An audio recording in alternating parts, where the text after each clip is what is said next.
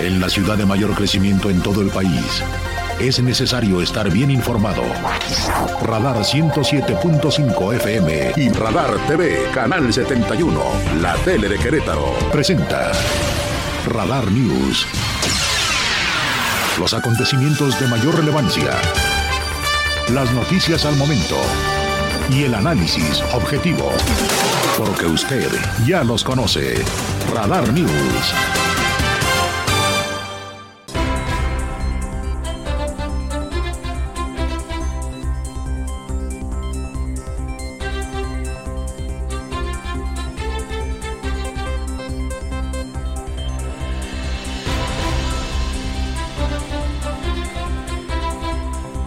¿Cómo están? Muy buenas tardes, qué gusto saludarle en una nueva emisión de Radar News. Soy Andrés Esteves saludándole con muchísimo gusto. Hola a toda la gente de la tele en Radar TV en Easy, del 71 Radar TV, la tele de Querétaro y por supuesto a quienes nos siguen en la frecuencia modulada. Ojalá que nos acompañen hasta las 3 que se damos estafeta al más potente programa de la radio deportiva Radar Sports con Víctor Morroy y Roberto Sosa este 9 de marzo. El 9 nadie se mueve. El día en que estamos sin mujeres en las actividades profesionales, escolares y de diversos tipos en el país. Es la conmemoración que se instituyó ya hace algunos años eh, después del Día Internacional de la Mujer, que en Querétaro se desarrolló, como usted sabe, se lo contábamos en redes sociales cuando ocurría por la tarde y noche de ayer, sin eh, sobresaltos, una participación impresionante.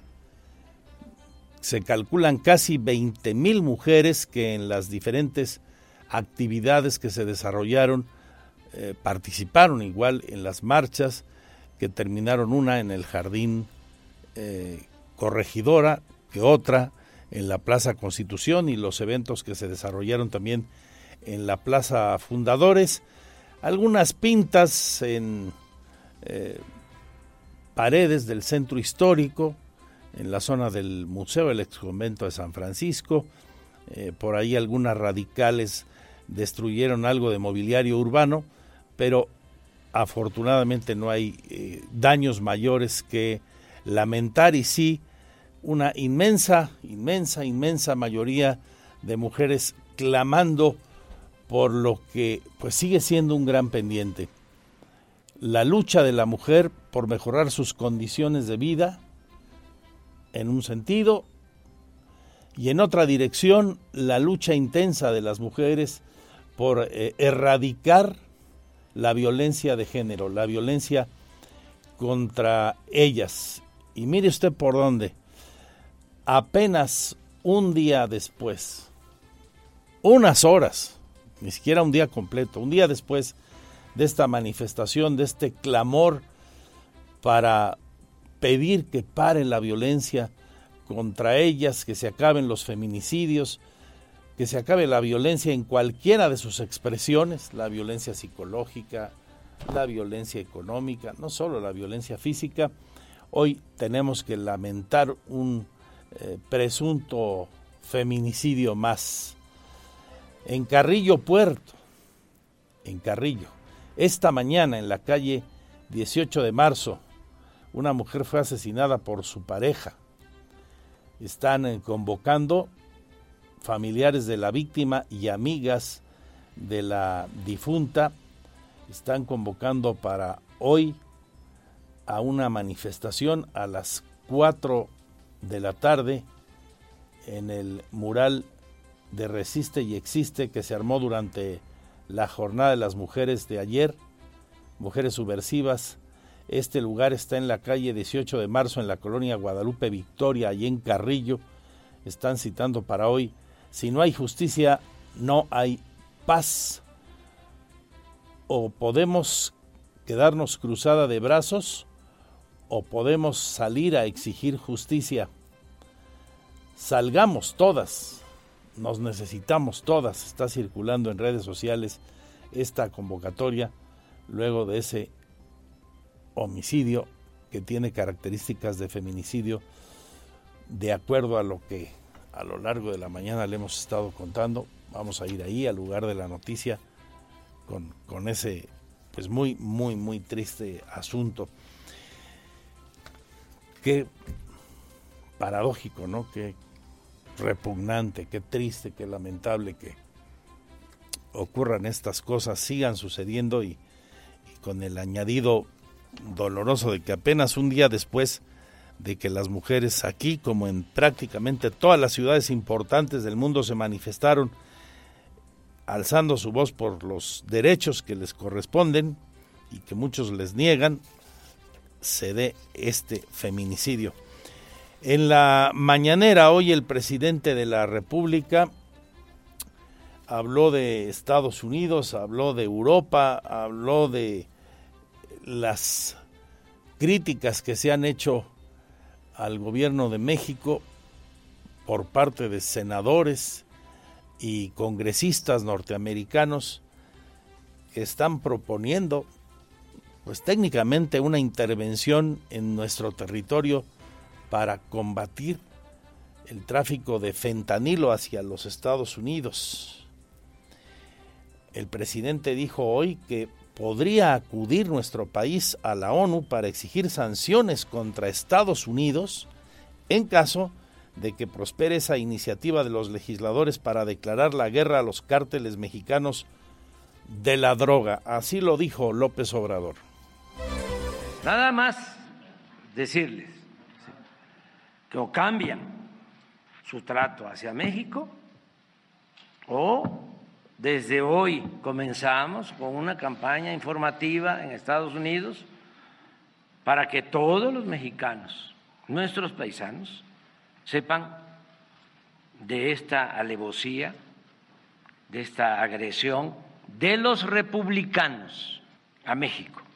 Y si continúan con esa actitud, vamos a estar eh, insistiendo de que ni un voto de mexicanos, de hispanos, de los que quieren a su patria, recordando aquello de Blades, de que el que no quiere a su patria, no quiere a su madre.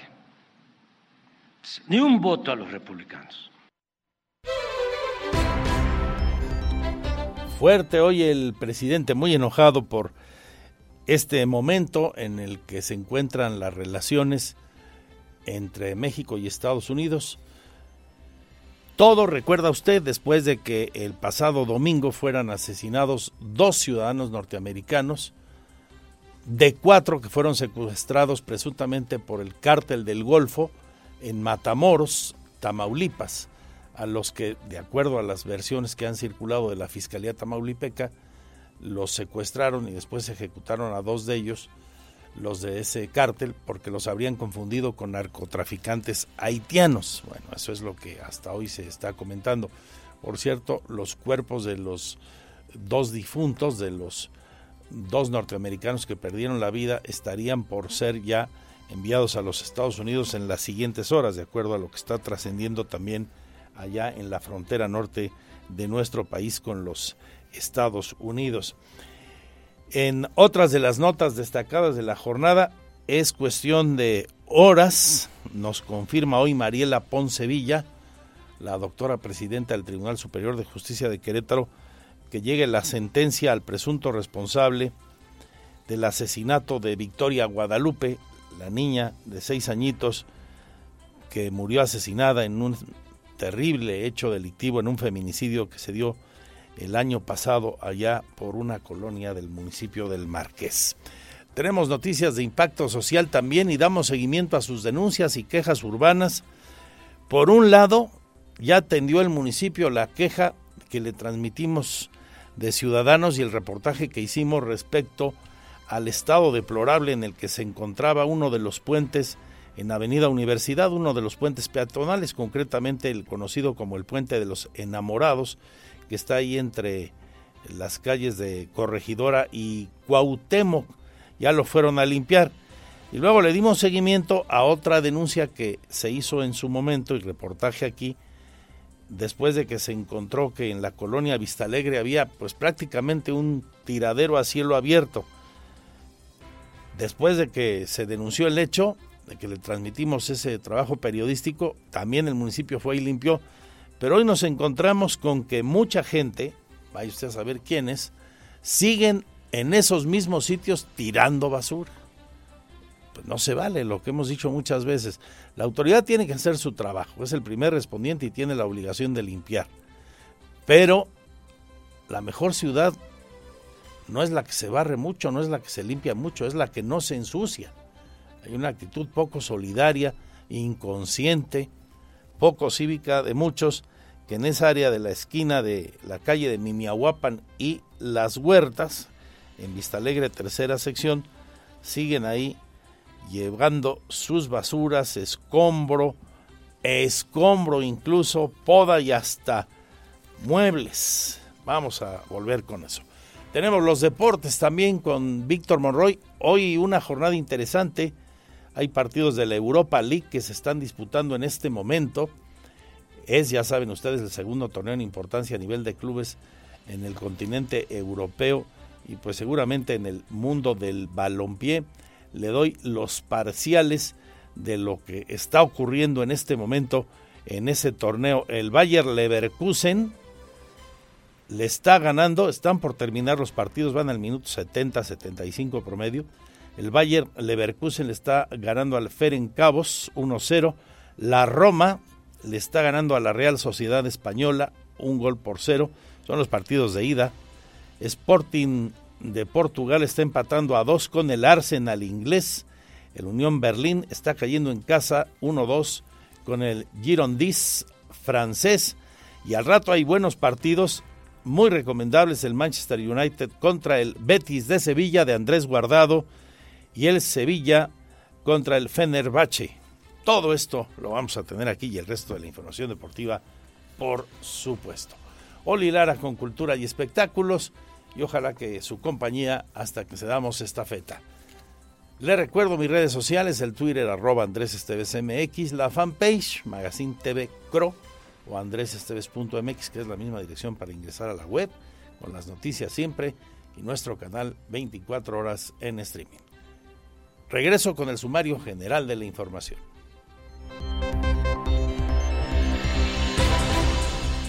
Porque siempre estamos cerca de ti Síguenos en nuestras redes sociales. En Facebook, Radar News Querétaro. En Instagram, arroba Radar News 1075 FM. En Twitter, arroba Radar News 1075. Radar.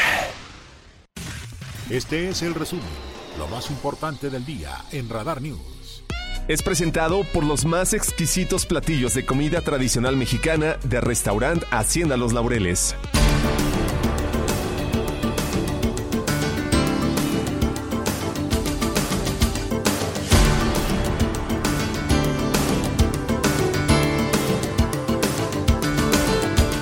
Aquí el resumen general de las noticias correspondiente a este 9 de marzo, un día después del Día Internacional de la Mujer, en la conmemoración hoy, el 9 Nadie se mueve, ninguna de nuestras compañeras está laborando hoy aquí y en muchas escuelas, en muchos eh, negocios diversos, empresas distintas, las mujeres hoy eh, no fueron a trabajar, otra expresión más en su constante lucha, la lucha que no termina contra la violencia hacia ellas y reivindicando el respeto a todos sus derechos. Y hoy, aquí en Querétaro, con la paradoja de que esta mañana en Carrillo, una mujer habría sido asesinada por su pareja. Justamente se habla de un feminicidio esta mañana allá en la zona de Carrillo. Vecinos del lugar y amigos y amigas de la víctima están convocando para una manifestación esta tarde a las 4, como le señalaba usted hace unos momentos, allá en la zona del mural que está en, en Carrillo.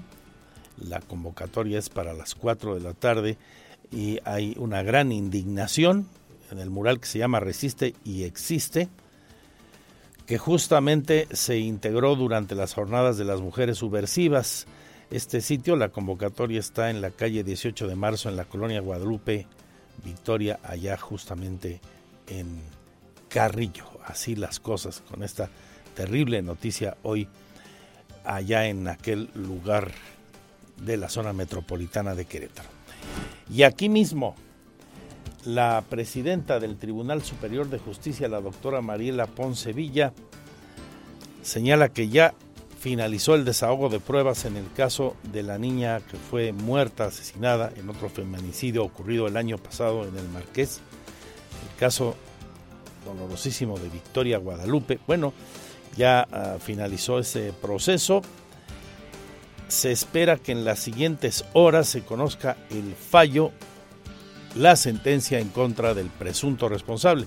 Se lo estaremos platicando aquí si ocurre durante el programa y si no, más tarde en nuestros puntos de contacto con la información en redes sociales. Aquí la magistrada presidenta. Fueron tres días de desahogo de prueba, no se ha suspendido. El tema es que si hoy concluimos con los testigos que estaban señalados para el día de hoy, se continúa al día siguiente, pero eso no significa que haya una suspensión. Ayer terminamos o se terminó con el desahogo de las pruebas y la ley nos dice que dentro de las 24 horas se tiene que citar al fallo. Estamos en los términos de ley, por eso ayer concluyó el desahogo y los alegatos de clausura, hoy van al, al fallo.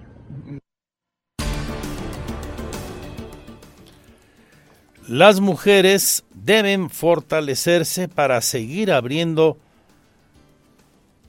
brecha dando oportunidades a más mujeres, buscando igualdad y equidad en todos los espacios y aspectos de la vida, afirma hoy Alicia Torres Cue, presidenta del capítulo Querétaro del Consejo Coordinador de Mujeres Empresarias. Enamoramos a todas estas mujeres que han recorrido un camino abriendo brecha a más mujeres. Entonces mi mensaje es que trabajemos juntas, que realmente nos fortalezcamos unas a otras, que sigamos abriendo brecha para más mujeres, para las nuevas generaciones también de chicas que vienen detrás de nosotras, porque finalmente eh, buscamos lo que es una igualdad de género, igualdad de condiciones, igualdad de oportunidades, igualdad de retos definitivamente tenemos todo el potencial y capacidad como mujeres de lograrlo. Entonces de eso se trata, de seguir, de seguir trabajando, posicionando y abriendo esta brecha y logrando mejores condiciones para todas. Tenemos que capacitarnos, tenemos que hacer alianzas estratégicas.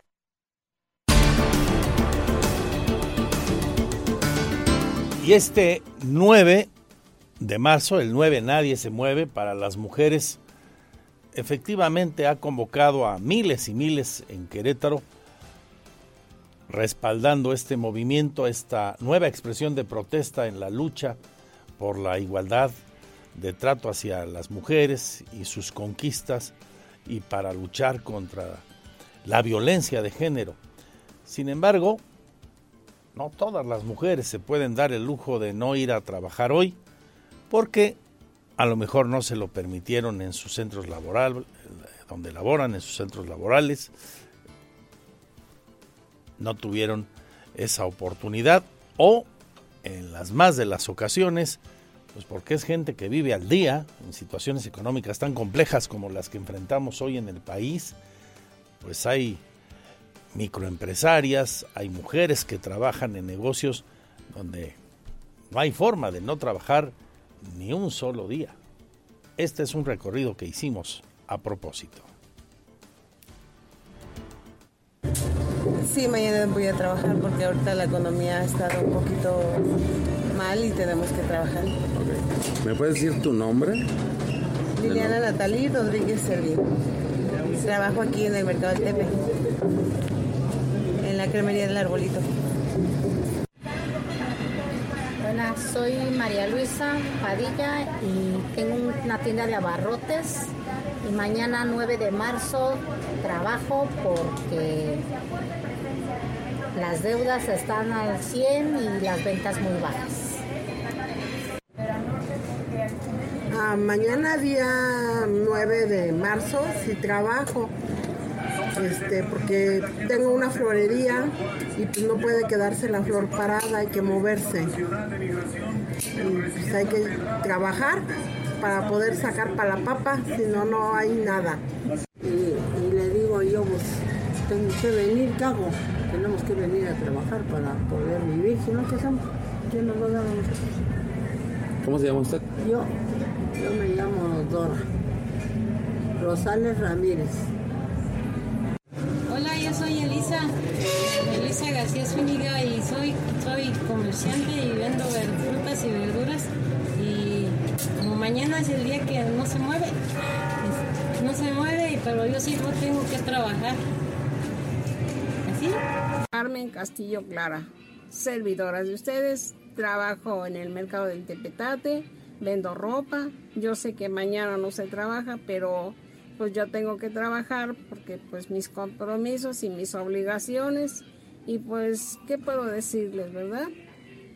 Pues mucho ánimo mujeres porque somos guerreras, somos unas mujeres que jamás en la vida tenemos que doblar las manos. Adelante mujeres, Dios les bendiga. Pues nuestra solidaridad con todas las mujeres en su lucha buscando mejorar su calidad de vida y el respeto a sus eh, personas, a las que hoy se manifestaron porque pudieron en el 9 Nadie se mueve y pues como ellas que fueron entrevistadas por nuestros compañeros en un trabajo coordinado por don Víctor Hernández, el Pirro, y pues están chambeando nuestro saludo, ¿no? Y que, y que vendan mucho a propósito y que ahí donde pues no les dieron permiso de no ir a trabajar, pues también pongan lo mejor de sí y que nadie baje los brazos, como decía nuestra última entrevistada. Hay que seguir luchando, ustedes y nosotros y todos quienes integramos nuestra sociedad, por mejorar sus condiciones de vida. Hoy, por si se nos olvidaba, horas después de la conmemoración del Día de la Mujer, nos sacude un feminicidio más aquí en Querétaro por ejemplo. En más información, Fiscalía cuenta con una orden de aprehensión contra un posible feminicida en Amascala. La Fiscalía Especializada en Investigación y Persecución de Delitos de Feminicidio ha obtenido del juez de control esa orden de aprehensión en contra del posible interviniente en la muerte de una mujer. Esto fue el día 7 antier en Amascala, en el Marqués. Se realizan las acciones necesarias, dice la Fiscalía, para lograr la detención del agresor y presentarlo ante las autoridades. De momento no lo han atrapado.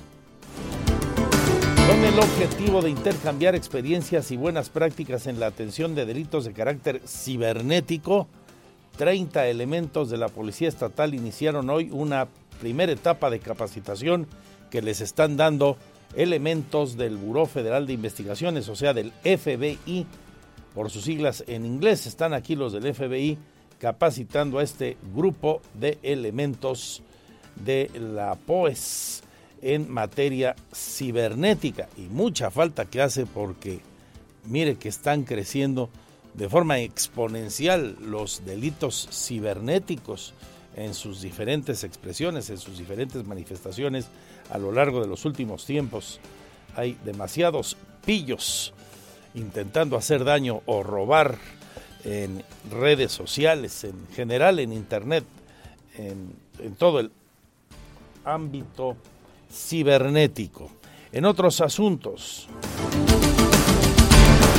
ante el señalamiento del sindicato de la empresa estadounidense Unique Fabricating, que radica en Querétaro, de que están siendo sus derechos laborales afectados, para dar seguimiento en este proceso, las trabajadoras primero deben legitimar a su sindicato ante el Tribunal de Conciliación y Arbitraje.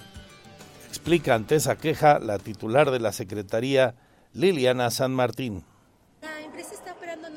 sí, porque no, no, tiene nada que ver con la operatividad, tiene que ver con eh, una posible, y, recalco esto, es una presunción de posible violación de derechos laborales colectivos. ¿Qué significa? Que el sindicato accionante refiere que eh, los trabajadores no están debidamente eh, representados. Sin embargo, nos va a ayudar mucho este ejercicio que ya hay una fecha señalada ante el Centro Federal, el Centro de Conciliación Laboral, donde se va a llevar a cabo un procedimiento de legitimación y entonces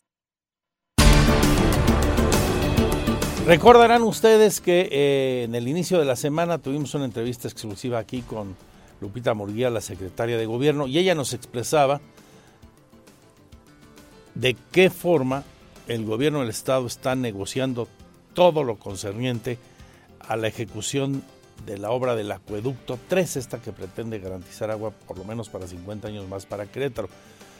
Comentaba aquí que hay negociaciones que van por muy buen camino y que de hecho la construcción de acueducto 3 ya tiene el visto bueno de la Secretaría de Gobernación Federal, de don Adán Augusto López, del propio presidente López Obrador, de todos los trámites que ha hecho el gobernador y su gobierno ante la Conagua, por ejemplo, para las cuotas de agua hacia Querétaro. Eso se lo preguntábamos a Lupita Murguía ese día, porque esa misma mañana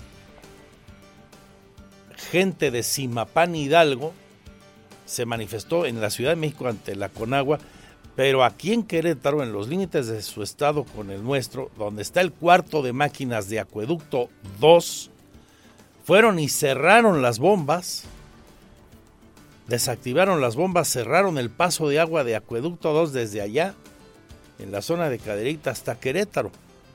Pudimos habernos quedado sin agua otra vez aquí si no es que la concertación que encabezó entonces la secretaria de gobierno y su equipo logró convencer a aquella gente de Hidalgo de que pues esa no es la manera de reclamar sus derechos. Los de Hidalgo se quejan desde que, que desde que se construyó Acueducto 2, el entonces gobierno de Querétaro quedó de realizar obras de infraestructura hidráulica del lado de Hidalgo, vamos a decir así, a cambio de que ellos, como si fuera facultad de ellos, cosa que no es, eh, permitieran que los queretanos tomáramos agua de Hidalgo presuntamente para abastecernos aquí.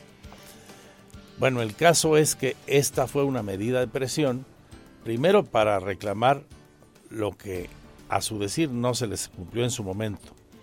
Y segundo, para evitar que nos siga dando la Conagua el vital líquido para la construcción del acueducto 3. En las últimas horas, esto sigue creciendo, se está politizando y se está partidizando sin duda. El gobernador del estado de Hidalgo ha dicho que van a defender su agua, sin aportar mayores elementos a, su dicho, como si efectivamente Querétaro les estuviera eh, en rigor quitando su agua. También el PAN de Hidalgo ya le entró al asunto en ese mismo sentido ante la eventual construcción del acueducto 3. El PAN dice, el PAN de allá del vecino estado dice que, ellos no están de acuerdo y que no lo van a permitir. Recordemos que hoy y por primera ocasión en la historia de Hidalgo gobierna Morena. Bueno, Morena ha dicho también algo semejante. Hoy Lupita Murguía vuelve a hablar de este asunto y señala en pocas palabras que esas expresiones son simplemente el producto del desconocimiento de lo que se va a hacer en Acueducto 3. En Hidalgo no se van a quedar sin agua porque nosotros construyamos el nuevo acueducto, señala la funcionaria. Y lo que busca es efectivamente que no se afecte el abasto de agua Hidalgo y que eh, con los remanentes que hay también en la presa de Simapán, bueno, se pueda atender la necesidad que tiene Querétaro de contar con mayor volúmenes de agua. Creo que en mucho es un desconocimiento y del desconocimiento nace el temor de que el acueducto 3 pueda afectar a Hidalgo, circunstancia que no es así y que desde luego no se está buscando de ninguna manera. Bueno, el asunto va a dar para mucho, muchísimo más, ya verá usted. En otros asuntos, Querétaro será la sede de la Cumbre Internacional de Aviación. La edición 2023 de este importante evento se va a realizar aquí entre agosto y septiembre. Seremos la sede de esta cumbre a la que concurren empresas de transporte aéreo y de turismo. Es muy importante este encuentro que reúne a más de 200 expertos de la industria de la aviación. Le tendré detalles sobre esto en una entrevista con los organizadores y quienes participarán de esta importante reunión en nuestro estado. El FONACOT, el Fondo Nacional para el Consumo de los Trabajadores, anuncia a través de su directora en el estado, Elsa García Carrillo, que ya eliminaron el cobro de comisión por apertura en beneficio a las mujeres trabajadores, trabajadoras cuando ellas soliciten el denominado crédito mujer. Les saldrá más barato y será más fácil obtenerlo, dice. Aprobó que las mujeres trabajadoras paguen menos por el crédito mujer derivado de que disminuye sustancialmente el costo anual total del mismo por la eliminación del cobro de la comisión por apertura. Esto es una medida eh, del, del gobierno federal para disminuir la brecha de género y para fomentar la inclusión financiera de las mujeres trabajadoras a través de mecanismos de financiamiento en mejores condiciones.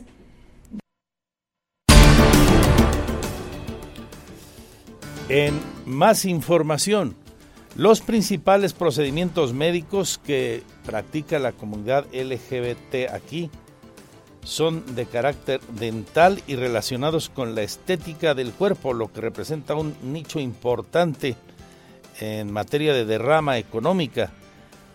Eso señala hoy uno de los voceros de la Asociación Nacional de Comercio y Turismo LGBT de México, que está en Querétaro. Así lo hace saber, lo explica Mariano Osores Soler. En la derrama económica en los procedimientos médicos de la comunidad LGBT, en este nicho de mercado transgénero, que es el que más se mueve por procedimientos médicos, es de cuatro a cinco veces más alta. ¿Por qué? Porque viajan grupitos. Viaja la chica que se hace la cirugía principal más otras personas que la acompañan. Esas otras personas se hacen procedimientos menores, no tan invasivos. Una cirugía de cambio de sexo, por decirte, cuesta alrededor de 12 mil dólares, lo cual genera una derrama económica con una estancia promedio de 20 días posoperatorio. Entonces imagínate la cantidad de tiempo que se dedica la persona en el destino y sus acompañantes, ¿no? Entonces ahí es donde genera justamente esa derrama económica. Hace algunas semanas aquí en entrevista nos adelantaba la secretaria de Turismo del municipio de Querétaro sobre un nuevo producto para atraer turismo a Querétaro, un clúster médico y el producto se llama Clúster de Turismo y Salud. Hoy se lanzó oficialmente, se dieron los detalles, habló de ello Luis Nava al presentarlo. En Querétaro tenemos todo lo necesario para competir con otros destinos nacionales e internacionales de este turismo que además está en auge. En términos de conectividad y servicios, contamos con una ubicación privilegiada en el centro del país, con infraestructura carretera y una gran conectividad aérea. Tenemos además una importante oferta cultural y gastronómica que puede brindar al visitante una experiencia completa. Con la implementación de esta estrategia, seguimos con la reactivación de la economía desde el sector turismo para que las familias vivan mejor en Querétaro, en este Querétaro que tanto queremos. Este producto, este programa mmm, que busca atraer turismo de salud a la entidad, eh, proyecta que la gente reciba aquí a los mejores precios los mejores servicios de salud, un programa que estará coordinando a los, a los diferentes servicios médicos, hospitales, doctores y demás, con los prestadores de servicios turísticos para así ofertar en el mundo nuestro destino como el sitio donde la gente puede, además de pasarla bien, obtener salud a bajos costos. algo así como lo que muchas ciudades de los Estados Unidos desarrollaron a lo largo de los años. Pienso en un ejemplo típico, Houston, los centros médicos de Houston o Massachusetts, por ejemplo. Bueno, por ahí van las cosas. Hablando de la Secretaría de Turismo del municipio que encabeza Alejandra Iturbe, esta también da su pronóstico de ocupación hotelera para la nueva temporada vacacional, que es la más importante del año, por cierto, en, en niveles de ocupación, la Semana Santa y la de Pascua. Es Alejandra Iturbe de Semana Santa viene mucha gente de, o sea, del Bajío y de la Ciudad de México y, del Estado de México. Pero siempre tenemos mucho turista de Monterrey, mucho turista de Guadalajara, eh, tenemos eh, y extranjeros, pues se ha visto mucho la visita de, de visitantes de Colombia, de algunas ciudades de Estados Unidos y canadienses. Claro, mira, eh, la, verdad es que la infraestructura hotelera que, ofrece Querétaro pues es muy atractiva, sobre todo para estas vacaciones que son como vacaciones de los niños. Entonces, pues obviamente son muy atractivos los hoteles que cuentan con, ¿no? con instalaciones de alberca, juegos para niños, etcétera.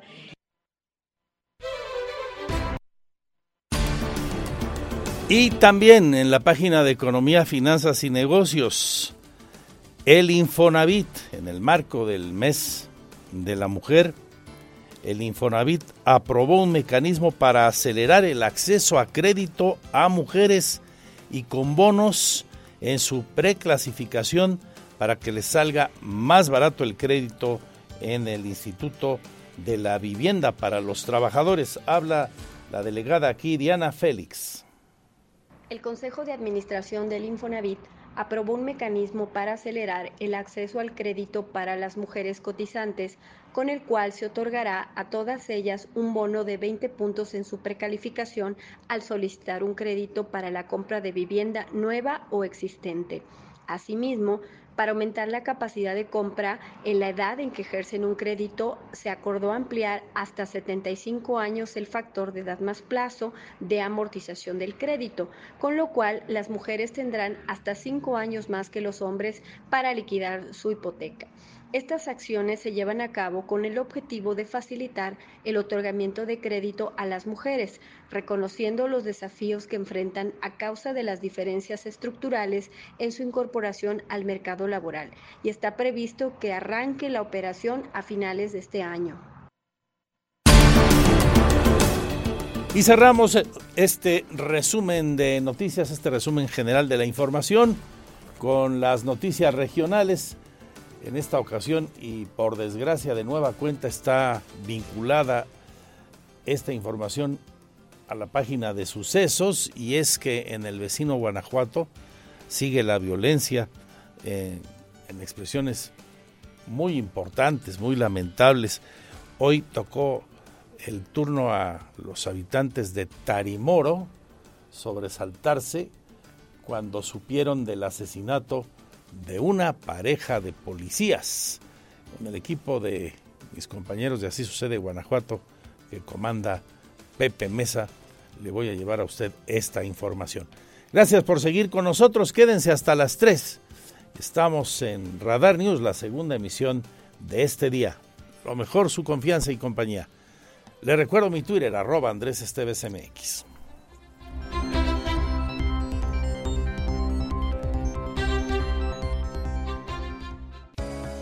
Estas son las efemérides del 9 de marzo. El 9 de marzo de 1839 se firma el Tratado de Paz entre México y Francia que pone fin a la llamada Guerra de los Pasteles.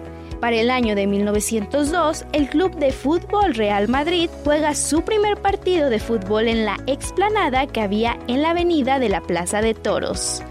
Más tarde, en 1916, realiza Pancho Villa una incursión militar en la ciudad de Columbus, Nuevo México, como represalia por el reconocimiento del gobierno de Estados Unidos al gobierno de Carranza.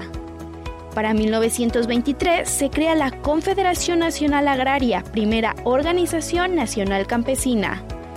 En 1945, el ejército japonés ocupa la Indochina francesa mientras Estados Unidos ordena el bombardeo en aviones B-29 de Tokio, con bombas incendiarias que terminarían matando a más de 100.000 personas.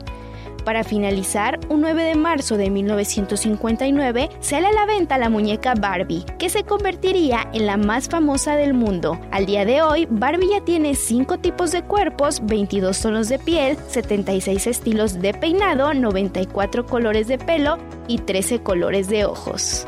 Para Grupo Radar, Adrián Hernández. Teatro, cine, conciertos. El show business en Querétaro en Radar News Entertainment.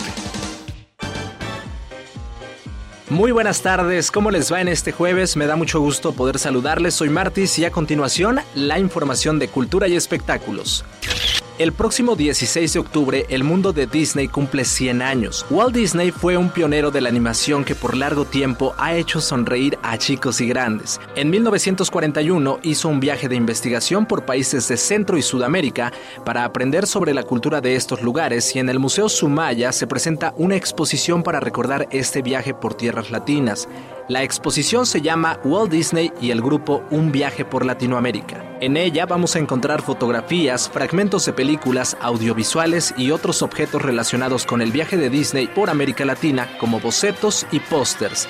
Walt Disney visitó junto con su equipo de animadores, guionistas, músicos y dibujantes países como Brasil, Panamá, Chile, Argentina, Bolivia y México. De este viaje llegaron hasta nosotros las películas Saludos Amigos de 1942 y Los Tres Caballeros de 1944 ambientadas en el colorido mundo latinoamericano. En esta exposición vamos a encontrar 60 fotografías del grupo de Disney en su paso por los diferentes países, como fueron recogiendo las costumbres, música y bailes que les dieron inspiración para crear las películas clásicas y personajes icónicos del mundo sudamericano en tiempos de la Segunda Guerra Mundial. La exposición Walt Disney y el grupo estará en el Museo Sumaya en su sede de Plaza Carso de la Ciudad de México hasta el 18 de marzo.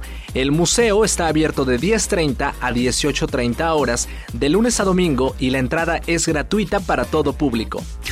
En más información, la Secretaría de Cultura del Estado está llevando a cabo la segunda edición del Festival Artístico Inacible, Reflexiones Actuales de Mujeres en las Artes, hasta el día 11 de marzo, con el objetivo de revisar las maneras en que se conforma para cada una y para todas la presencia de la mujer y su hacer en las artes. La edición 2023 del festival tendrá como sedes los diversos espacios del Centro de las Artes de Querétaro y del Centro Queretano de la Imagen e incluye actividades como talleres, convivencias, proyección de cortometrajes, exposiciones y conversatorios, entre otras.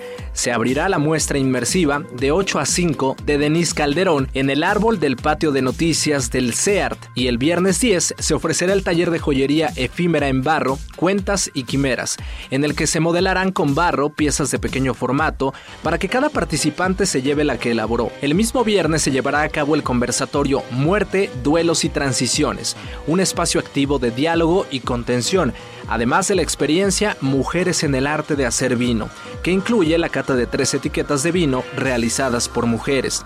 Posteriormente, para el día 11 se ofrecerá el taller Juegos y Movimiento, para madres, padres, niñas y niños. Se trata de una actividad que busca recuperar el juego como parte de la vida, sobre todo para recuperar la manera en que se hace comunidad. Y por la noche tendrá lugar el evento DJ Set, un espacio de disfrute de música progressive house hecho por mujeres para mujeres. Por último, la exposición Testigos en el Tiempo, 30 años de coleccionismo, llega al Museo de Arte de Querétaro a partir del 9 de marzo próximo, con un importante acervo de obras de diversos y sobresalientes creadores nacionales e internacionales de diferentes épocas y corrientes artísticas, la exposición Testigos en el Tiempo, 30 años de coleccionismo, da muestra del valor histórico del coleccionista el coleccionismo particular en México ha conformado ricos, variados y trascendentales acervos artísticos, los cuales se han constituido en verdaderos íconos en el resguardo y difusión de un invaluable legado cultural, entre los cuales el de la empresa Desarrollos Residenciales y Turísticos es de los más importantes. La muestra, que estará abierta hasta el 11 de junio próximo, es posible gracias a un acuerdo de colaboración entre la Secretaría de Cultura del Estado y DRT, que facilita parte de su acervo para dar vida a la exposición a través de una interesante curaduría, enfocada en ofrecer al público algunas de sus piezas más importantes. Dicha empresa se ha destacado por sus actividades de conservación y difusión del arte y por poner al alcance del público el disfrute y conocimiento de sus obras. A través de la sinergia con el Macro, una institución emblemática en la vida cultural y artística del Estado, las piezas seleccionadas encuentran un espacio idóneo para su exhibición. La exposición se inaugurará este 9 de marzo a las 19 horas en el Macro, que se ubica en la calle Ignacio Allende Sur, número 14, en el centro histórico de Querétaro. Hasta aquí llegamos con la información de cultura y espectáculo. Tengan muy buena tarde. Soy Martis para Grupo Radar.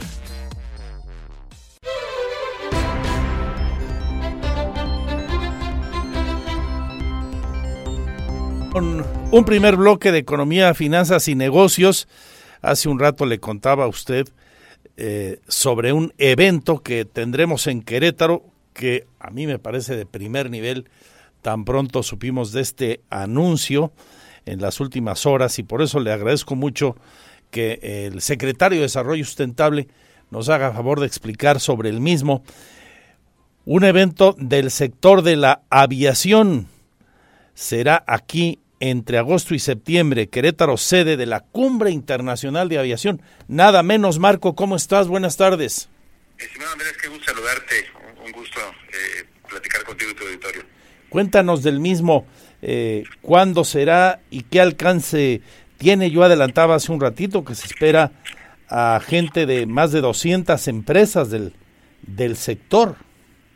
E, efectivamente, el, es un evento que se denomina CAPA, CAPA por sus las siglas en inglés, que es, una cumbre de aviación eh, latinoamericana y de empresas de transportadoras de bajo costo, aéreas obviamente, ¿no? Este es un evento que vamos a estar llevando a cabo el 31 de agosto y 1 de septiembre de este año, en el cual eh, es un foro que reúne a empresas del transporte aéreo, líderes y representantes de la industria en, el mundo, y que estamos buscando tres objetivos principales. Evidentemente debatir los retos actuales en el sector de la aviación, no solo en Latinoamérica, sino en el mundo. Recordemos que la aviación es una industria global. Eh, nos permite crear redes de distribución a través del aeropuerto. Es una, es una oportunidad única para presentar al aeropuerto de Querétaro entre los tomadores de decisiones de rutas, de prestadores de servicios aéreos, de, carga, de logística, y de igual manera exponer las nuevas tendencias y estrategias eh, en el mercado. Es, un evento que se lleva cada año y ya vale la pena eh, eh, resaltar que es la primera vez que se hace en México. Es la primera vez que un aeropuerto aplica por, por este evento eh, estará, eh, el año pasado fue en Brasil y este año va a ser en, México, en Querétaro particularmente, presentando, podemos presentar lo que ofrece el, aeropuerto de Querétaro, y no solo el aeropuerto de Querétaro, lo que ofrece Querétaro a, la industria en, general, a la industria de la aviación, que es una rama de la, de la, de la industria aeroespacial. Correcto. Oye, entonces, por lo que me dices, ¿podría eh, el aeropuerto de Querétaro ganar nuevas rutas aéreas y a estos empresarios les llama la atención nuestra propuesta una vez que se reúnan aquí esos dos días. Es parte de lo que queremos, visibilizar a nuestro aeropuerto como un aeropuerto competitivo. Recordemos que es un aeropuerto que está triplemente certificado por la, por la Agencia Federal de Aviación Civil en el, en el país.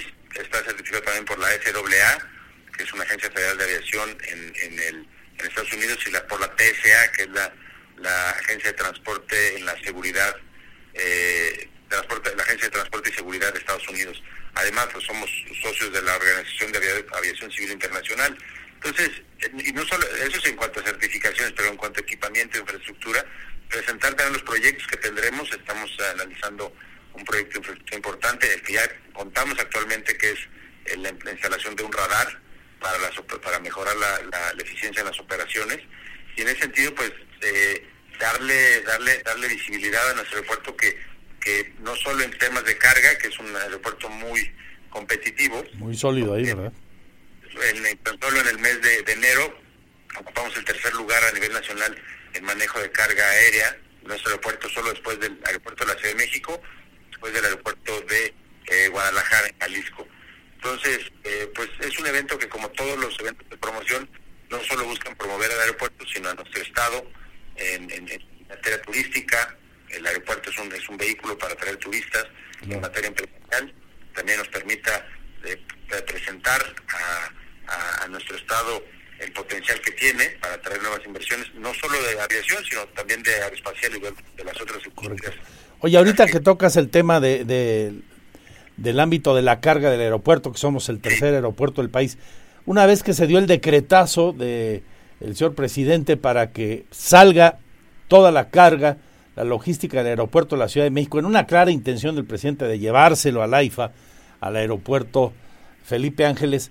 Eh, sin embargo, yo en su momento reflexionaba, no creo que todos los que están en el aeropuerto de la Ciudad de México se vayan al aeropuerto Felipe Ángeles. Aquí Querétaro podría ganar espacios. Este, ¿Se está dando esto o, fue solamente una ilusión mía? No, este, una, una percepción muy, muy correcta, mi estimado Andrés. Sí estamos, para que dimensionemos lo que representa el Aeropuerto Internacional de la Ciudad de México en términos de carga. Son 570 mil toneladas de carga al año, los que más o menos mueve el, el AICM. De, esa, de ese total de esas 570 mil toneladas, el 50% llega en las panzas de los aviones comerciales. Todos los vuelos de, eh, de pasajeros destinan un porcentaje de su capacidad de carga para carga comercial. Y el otro 50 llegaba en los vuelos de carga, o llega hasta, hasta hoy llega en los vuelos de carga dedicados. De ahí, eh, pues estamos hablando que son cerca de 280 mil toneladas de carga las que podríamos estar peleando para, para nuestro estado. Es un mundo de es un mundo de, de, carga, el cual hoy Querétaro el año pasado eh, movimos cerca de 70 mil toneladas para que dimensionemos el, el tamaño del mercado que se puede que se va a empezar a distribuir entre el aeropuerto de Toluca, entre la IFA, evidentemente, el, el aeropuerto Felipe Ángeles, entre el aeropuerto de Querétaro y entre alguno que otro, ¿no? No, no toda la carga. Querétaro tiene un lugar eh, privilegiado, insisto, por la capacidad de carga que tenemos. Hoy tenemos más de 10.000 metros cuadrados de bodegas echadas, con bodegas recuperadas. Tenemos seis posiciones de contacto para operaciones de carga y dos posiciones remotas. Y para que comparemos, el Aeropuerto Internacional de la Ciudad de México solo tenía dos posiciones de, eh, contacto de, para, de carga. Entonces, tenemos una aduana interior, que es una de las más eficientes, mi reconocimiento a la, a la Agencia Nacional Aduanera de México, porque desde las eh, aduanas más eficientes, muy pro empresa, que busca cómo resolver los los, eh, los y la liberación de mercancía. Entonces, tenemos muchas características, además de la privilegiada ubicación que tenemos, Joaquín, perdón, Andrés, en este en el, en el entorno en el entorno nacional. Muy bien, pues qué bueno que esto se vaya a dar. Oye, y la llegada de nuevas rutas, de, con lo que hoy existe antes de esta reunión de el último de agosto y primero de septiembre, hay en, en Imaginaria, están por generarse nuevas rutas hacia Querétaro y desde Querétaro, cuéntanos. Sí, sí, sí, tenemos, estamos platicando con las aerolíneas, tratando de recuperar las líneas, las, perdón, las rutas que hoy están autorizadas y que teníamos antes de la pandemia. Eh, es decir, contamos con un vuelo a Detroit con, con Aeroméxico, estamos ahí tratando de, recuperar y demostrar el mercado, que es un mercado empresarial totalmente, pero muy benéfico por la, importante liga que tiene Querétaro con, con Michigan, con Detroit específicamente por el, el automotriz y, y, aeroespacial también. Es sorprendente, en, el estado de Michigan hay muchas em, empresas aeroespaciales que también tienen intereses en, Querétaro. De igual manera, estamos tratando de retomar el vuelo de con Atlanta, que ya lo teníamos, ahí también con Aeroméxico con Delta. Ahí eh, estamos estamos haciendo un esfuerzo por, presentar las bondades que tiene que tiene eh, Querétaro. Sin embargo, estamos también explorando nuevos nuevos destinos. Eh, Sudamérica es un tema que, que, poco se habla, pero que hay mucho intercambio entre, entre México y, Sudamérica. Entonces, este, el equipo del aeropuerto estuvo visitando dos, dos, dos, destinos. No, no quise anticipar porque luego se genera la especulación y se nos, se nos echa a perder la negociación, pero con dos destinos sudamericanos. Y estamos por anunciar, ese ya está confirmado, un, un destino más nacional que va a ser operado por dos aerolíneas que ya vuelan al, al, al, al, Estado. Es decir, Viva Aerobús y Volaris anuncian un destino más eh, eh nacional. Entonces, ya podemos saber cuál es el destino total. Aquí queda entre nos. entre, nosotros y tu vasto auditorio, mi estimado. Exacto. Mira, es un destino turístico. Para, para no, no, no, no quiero echar a perder la nota de las aerolíneas, pero es un destino turístico. Entonces, eh, de playa. ¿Eh? De playa. Sí, de playa, de playa principalmente. No vuelan ahorita ahí. No volamos ahí. Bueno. Pero vamos a volar. De, Déjame deshojar la margarita. ¿Eh? Hagamos, hagamos una trivia a ver quién, a ver quién lo... Pero este, ¿En bueno, el, yo lo, lo- ¿en el lo Pacífico o en el Atlántico? del lado del Pacífico. Ah, bueno, Mazatlán. No es, eh, ya, te, lo- vamos a hacer saber, es un, es un destino bien interesante. ¿Frío o caliente? Pues es playa, entonces es- Bueno. es, es caluroso. Ahí Eh, vamos. Te va- mira, hay que resaltar también que tenemos el vuelo a Mérida, el, el vuelo que Es, está, que es nuevo, sí, esa ruta. Oye, ¿cómo está funcionando? Muy bien, muy bien. Está, obviamente, como cualquier vuelo inicial, pues eh, ahorita tenemos dos frecuencias, pero estamos buscando que amplíen el número de frecuencias. A Mérida hace un, un vuelo que, que ha tenido muy buena respuesta por parte de los, este, de los, de los pasajeros y, y con el firme interés, eh, Andrés, de, de- de fortalecer también la infraestructura del aeropuerto para el beneficio de los, de los usuarios. Oye, Marco, eh, del Prete, secretario de Desarrollo Sustentable, rápidamente, ¿cómo va a estar la línea aérea queretana? Va bien, va bien, en- está, está retomando sus, sus eh, destinos. Ah, evidentemente es un tema también de, estabilización de la de la operación. ¿Por qué? Porque durante tantos años tuvo aviones aviones detenidos, eh, pues ha estado eh, manteniéndolos y poniéndolos a punto para, para volver a tomar sus rutas. Pero pero va bien, con, con las eh, consideraciones que, que, un- que la operación de una línea aérea tiene, ¿no? Pues a lo mejor retrasos en, en algunas operaciones, se ha estabilizado mucho. Eh, pero bien, estamos apoyándolo fuertemente para ¿La que- libró? Sí, yo creo que sí. ¿La libró? Me da, me, me, me da, me da gusto poder decir esto. He tenido contacto con sus directivos y están, están pensando en, en la ampliación de... Ese ya es un triunfo, ¿eh? Sino que le pregunten a Interjet, a Mexicana, a Aeromar y a tantas otras. Qué bueno. Gracias, Marco. Un abrazo. Gracias. Que estés muy bien, gusto saludarte. Bueno, déjame seguir deshojando la margarita. Me dijiste que no se vuela ahí, entonces no es Vallarta. No. Entonces, bueno, ahí voy, ahí voy. Te lo mando por mensaje. Órale, pues, lo espero. Gracias, quédese con nosotros. Estamos en la segunda de Radar News. Soy Andrés Esteves, mi Twitter, arroba Andrés Esteves MX. Le voy a contar más cosas interesantes y otras, eh, pues, repugnantes. Tengo más detalles de lo que ocurrió esta mañana, un día después del Día Internacional de la Mujer. Resulta que asesinan a una mujer en la colonia Felipe Carrillo Puerto. Eh, el presunto homicida, su pareja, incluso quiso desaparecer el cuerpo quemándolo con una bomba casera. Ya está identificado, no lo han aprendido y hoy por la tarde vecinos y amigos de la víctima están convocando a una manifestación ahí en la eh, colonia Guadalupe Victoria de la zona. 2 con 21 minutos. Y hay noticias buenas también y más interesantes en el ámbito del desarrollo económico de Querétaro al regresar.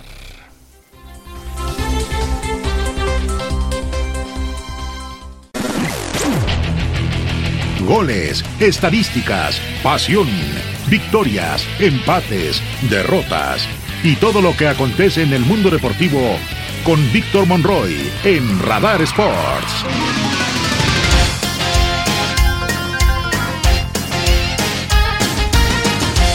Dos de la tarde con 26 minutos. Le platico un poco de lo que tendremos hoy a las 3 de la tarde en Radar Sports. Roberto Sosa Calderón y un servidor esperamos para platicar de la actualidad del ámbito deportivo.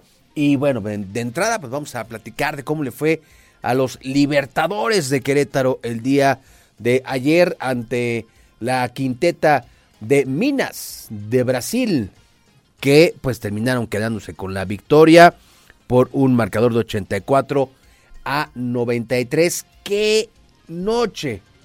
Allá en el Auditorio General José María Arteaga con un escenario casi lleno, con un ambientazo de primera y donde los Libertadores de Querétaro pues no pudieron extender su, su vida en este torneo a un tercer juego, que de haber ganado ayer, hoy se hubiera celebrado ya un partido decisivo. Minas, la verdad es que su virtud, creo que un equipo donde la efectividad pues eh, estuvo presente, los tiros de tres sobre todo, creo que ahí es donde estuvo la diferencia en esos, en esos eh, eh, tiros de tres, donde Minas fue asertivo, donde fue este un equipo que concretaba y Libertadores me parece por ahí que la primera la primera parte del primer cuarto estuvieron erráticos y es ahí donde pues se van esos puntos de diferencia. Ya al final, bueno, pues estuvieron, eh, llegaron a estar 20 puntos de diferencia abajo los Libertadores.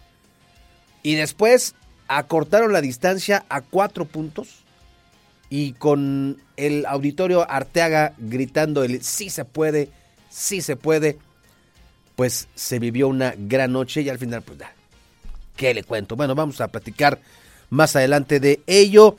Vamos a hablar también de los equipos mexicanos en eh, los octavos de final de la Champions de nosotros, la Conca Champions, donde el día de ayer el equipo de Atlas hizo un papelón, perdió cuatro goles por uno ante el Olimpia de Honduras. Un golpe duro, ¿eh? Ah, pues ya sé, Pirro, ya sé. Ya sé, están tan duros allá, pero 4-1 bueno, pues a ver si se puede reponer el equipo hondureño ahora en la vuelta el próximo martes. ¿Qué tiene que hacer Atlas? Meter tres por lo menos y que el Olimpia no anote aquí en nuestro país. Eh, vamos a escuchar por supuesto las voces de los protagonistas. León, que consiguió el primer paso, mesurado, pero ventaja al fin. Ganaron un gol por cero el día de ayer al Tauro de Panamá, un conjunto panameño que pues tampoco fue este un gran rival. ¿Qué hizo Nicolás Arcamón el día de ayer? Jugó con un plantel plagado de suplentes y de jugadores que casi no tienen muchos minutos en la Liga MX.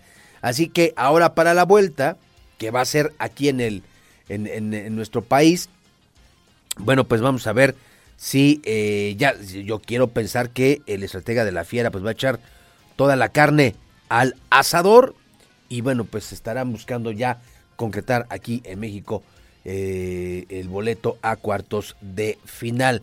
Y bueno, hoy entra en acción los Tuzos del Pachuca que hacen su debut en la Liga de Campeones de la CONCACAF este día cuando visiten al Motagua de Honduras en el partido también de los octavos de final donde se espera que el actual campeón de la Liga MX pueda imponerse sin problemas ante su rival. Este partido será a las 7 de la tarde, este, con 5 minutos. Y el eh, equipo que dirige Guillermo Almada, pues llega por supuesto como el favorito para quedarse con la victoria cuando eh, eh, pues tenga este debut el día de, de hoy, enfrentando al Motagua de Honduras. Así las cosas de los mexicanos en el, eh, la Conca Champions. Oiga, hay actividad de la Europa League el día de hoy en los eh, octavos de final, donde, bueno, pues está eh, viviendo los partidos de ida de los resultados destacados que, bueno, los que se llevaron ya a cabo el día de hoy. La Roma venció 2-0 a, la Real Sociedad, el Leverkusen perdió ganó 2-0 al Fenerbahce, el Sporting de Lisboa y el Arsenal empataron a 2, el Unión Berlín y el eh, Unión Saint-Gilloise empataron a 3 y ahorita están jugando el Manchester United que le está ganando un gol por cero al eh, conjunto del Betis en donde pues eh, el equipo español pues no, no, no, no ha podido, no ha podido empatarle, no ha podido hacerle juego. Andrés Guardado aparece hoy en la banca en el equipo de el Betis, un gol por cero al minuto 31. Juventus y el Friburgo están empatando a cero y el Sevilla y el Fenerbahce están también empatando a cero. Así que ya lo sabe, 3 de la tarde. Roberto Sosa Calderón, un servidor. Esperamos en Radar Sports. Quédese con nosotros, por supuesto, al finalizar la segunda de Radar News. Prepárate porque con motivo de las obras en 5 de febrero a partir del 21 de marzo habrá desviación de carriles desde Tlacote hasta Zaragoza, esto en el sentido de la Plaza de Toros. Podrás utilizar como vías alternas Avenida de las Torres o Galindas. Además, se va a habilitar una nueva parada de transporte público donde antes era la CEA. Para más información, entra a querétaro.gov.mx.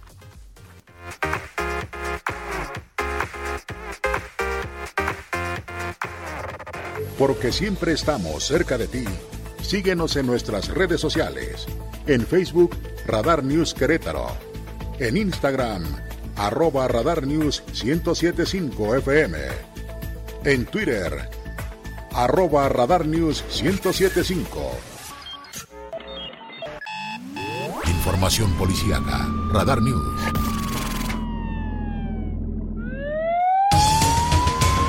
En la página de sucesos, pues nada se sabe, aún 2.38, después de poco más de ocho horas de que se presentó un nuevo feminicidio, presuntamente tiene estas características, en Carrillo, una mujer murió, fue asesinada por su pareja, este después intentó quemar el cuerpo, de acuerdo a las informaciones que tenemos, está prófugo, aunque identificado, dice la autoridad, pero todavía no dan con él. Y es cuestión de horas a punto de determinar si el presunto responsable detenido por el feminicidio de la niña Victoria Guadalupe de solo seis añitos,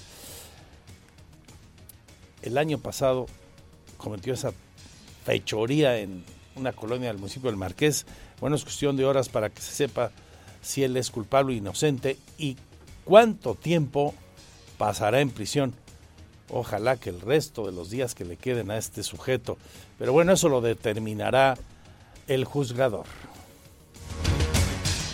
En la tarde de este 9 de marzo se dará el fallo en contra del presunto feminicida de Victoria Guadalupe, menor de 6 años que fue asesinada el año pasado. Esto tras acabar el periodo de presentación de pruebas, explicó Mariela Poncevilla, magistrada presidenta del Tribunal Superior de Justicia. Fueron tres días de desahogo de prueba, no se ha suspendido. El tema es que si hoy concluimos con los testigos que estaban señalados para el día de hoy, se continúa al día siguiente, pero eso no significa que haya una suspensión. Ayer terminamos o se terminó con el desahogo de las pruebas y la ley nos dice que dentro de las 24 horas se tiene que citar al fallo. Estamos en los términos de ley, por eso ayer concluyó el desahogo y los alegatos de clausura, hoy van al, al fallo. Fue a mediados del año pasado que se difundió la desaparición de la menor, quien se dirigía a la papelería de su condominio en el municipio del Marqués, pero nunca regresó.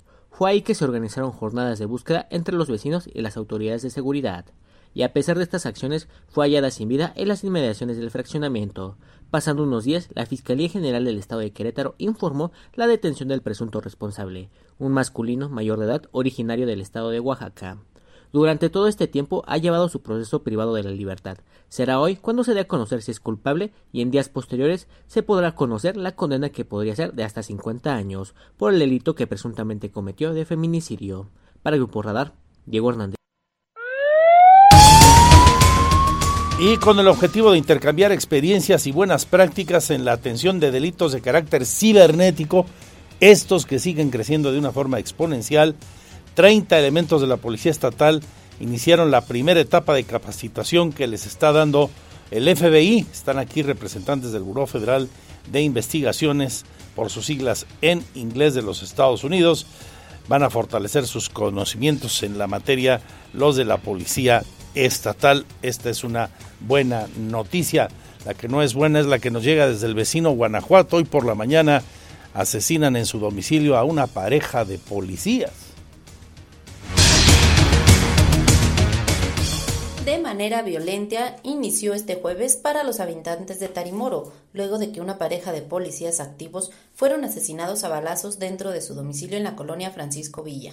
Los primeros reportes del hecho se recibieron cerca de las 6.45 de la mañana de este jueves a través de una llamada telefónica al 911 en la que se informó sobre dos personas lesionadas por arma de fuego en la calle Rafael Ramírez.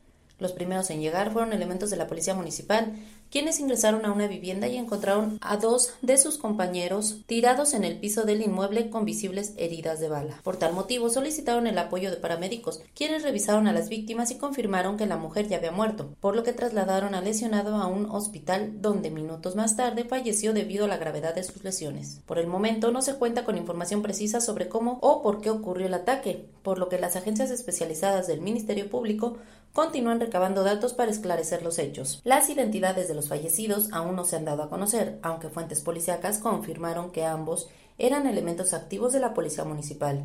Uno se encontraba en su día de descanso mientras que el otro apenas iba a ingresar a turno. Informó para Así Sucede Mari Rodarte.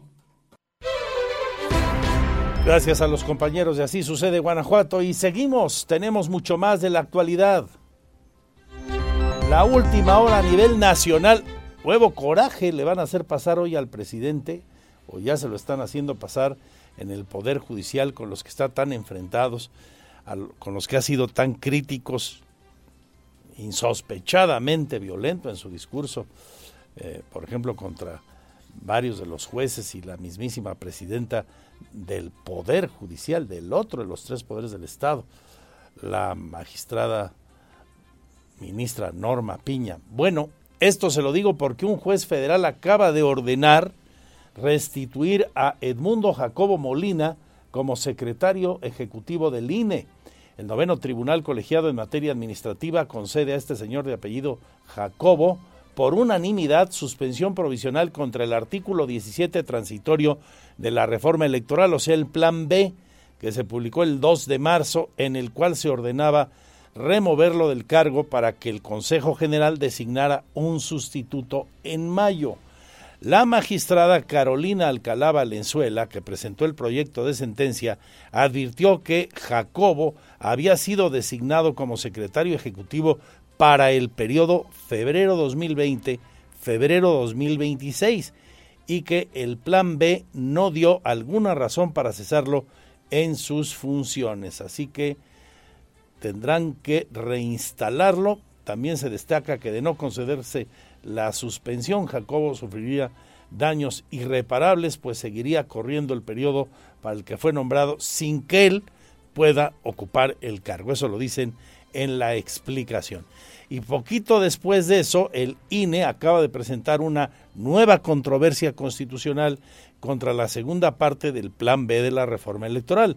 Esta segunda parte contempla las leyes generales de instituciones y procedimientos electorales, de partidos políticos, de medios de impugnación en materia electoral y la ley orgánica del Poder Judicial de la Federación. Ya entró a la Suprema Corte de Justicia. Tengo 15 maravillosos minutos para seguirle informando. Mi Twitter, arroba Andrés Esteves MX. Gracias por estar aquí. Porque siempre estamos cerca de ti. Síguenos en nuestras redes sociales. En Facebook, Radar News Querétaro. En Instagram, arroba Radar News 1075 FM. En Twitter, arroba Radar News 1075 Radar. Nos vamos con las del estribo y hay varias noticias interesantes que compartir con usted. Hoy el presidente municipal y su secretaria de turismo, Alejandra Iturbe, presentaron un nuevo producto para el catálogo turístico de Querétaro. Querétaro como destino de turismo médico, el clúster médico turístico. Así lo presentó Nava. En Querétaro tenemos todo lo necesario para competir con otros destinos nacionales e internacionales de este turismo que además está en auge. En términos de conectividad y servicios, contamos con una ubicación privilegiada en el centro del país, con infraestructura carretera y una gran conectividad aérea. Tenemos además una importante oferta cultural y gastronómica que puede brindar al visitante una experiencia completa. Con la implementación de esta estrategia, seguimos con la reactivación de la economía desde el sector turismo para que las familias vivan mejor en Querétaro, en este Querétaro que tanto queremos. Y vamos a ir con los deportes y Víctor Monroy y Roberto Sosa Calderón, el más potente programa de la radio deportiva, le platico del minuto a minuto en la Europa League, el segundo torneo a nivel de clubes en importancia del mundo acción de mexicanos, el Betis de Sevilla, el Betis de Andrés Guardado ya le empató al Manchester United, están en el entretiempo, en ese partido hay muchos encuentros hoy de la Europa League sobre la vuelta del público al estadio olímpico, el antiguo municipal con eh, Gallos Femenil. Vamos a tenerle todos los detalles con Víctor y Roberto.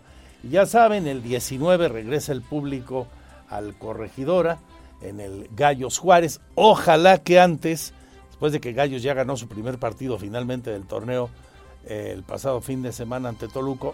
Toluca, ojalá que antes rompamos la racha de 51 partidos sin ganar, enfrentando en el clásico de las 57 a San Luis, ya luego contra Toluca. Y luego, para conmemorar el regreso a las actividades en el Mundialista Estado, Estadio Corregidora, el gobierno del Estado, a través de la Oficialía Mayor, ya anunció, ayer le contaba, un gran festival llamado En Son de Paz. Y le tengo el detalle aquí. Vamos a regalar los boletos aquí y en las estaciones del Grupo Radar a partir del día 13. Así que estén al pendiente de nuestra programación. Se regalarán muchos boletos para ese gran concierto, gran festival en Son de Paz que incluye a, un, a uno de los grandes de los poperos de, de aquellos 90, ¿no, mi pirros? Mercurio. Este fue todo un trancazo, te acuerdas, Con Mercurio. Estará una de las voces jóvenes más interesantes. Trae millones de seguidores en internet, igual en Spotify, que en su Instagram.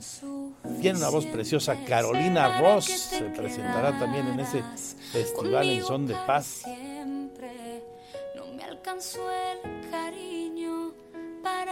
La Sonora Santanera y María Fernanda. Se va a poner bueno el bailongo, la Santanera con María Fernanda y a, y a tallar la tribuna del corregidor a ese 25 de marzo a partir de las 5 de la tarde. Y luego, puro norteño con eh, dos grandes agrupaciones. El Poder del Norte, mi pirro de los tuyos. Los vas a tener el sábado, ¿verdad? En el programa en Radar TV en el 71 de Easy. Al Poder del Norte, que pues en su nombre lo llevan todo, ¿no?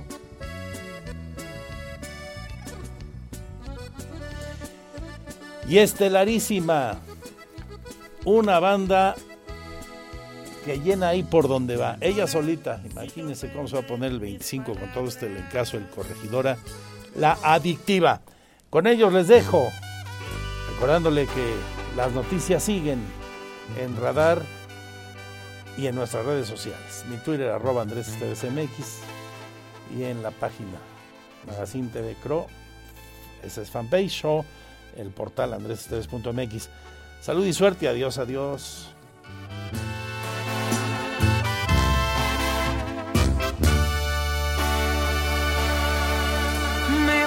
pero me llevo todo lo que te ofrecí. Ahora está usted bien informado. Radar News. Los acontecimientos de mayor relevancia, las noticias al momento y el análisis objetivo. Escúchalo por el 107.5 FM Radar y velo por Radar TV Canal 71, la tele de Querétaro. Usted ya los conoce. Radar 107.5 FM. Lo esperamos en nuestra próxima emisión. Radar en operación.